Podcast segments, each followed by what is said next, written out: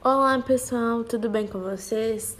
Meu nome é Gabriela Martins Miranda, minha matrícula é 3924 e no podcast de hoje vamos realizar a entrevista com a professora de Educação Física Karen.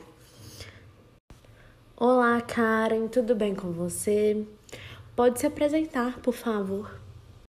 Olá, me chamo Karen e sou professora de Educação Física na Escola Municipal Dercy Alves Ribeiro, em Florestal. Então vamos dar início às perguntas do nosso podcast? É, Karen, é, você trabalha o conteúdo ginástica em seu programa analítico? Na escola municipal que eu trabalho é de primeiro ao quinto ano. E nós trabalhamos a ginástica no primeiro, no segundo e no terceiro ano, porque eles têm uma aula à parte que é a aula de psicomotricidade, onde a gente consegue trabalhar a ginástica com eles. Ah, sim. E de que forma o conteúdo é trabalhado em suas aulas? Trabalhamos a ginástica de diversas formas.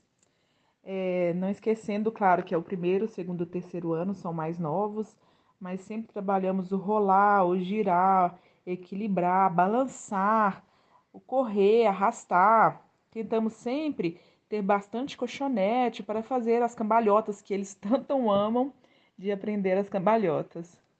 Ai, que legal, Karen. E como é o interesse e a interação dos seus alunos nesse conteúdo? A interação deles é sempre muito boa. As crianças amam o movimento do corpo, né? E para muitos, um simples rolamento para aprender a cambalhota passa a ser um desafio onde todos se divertem muito. que bacana!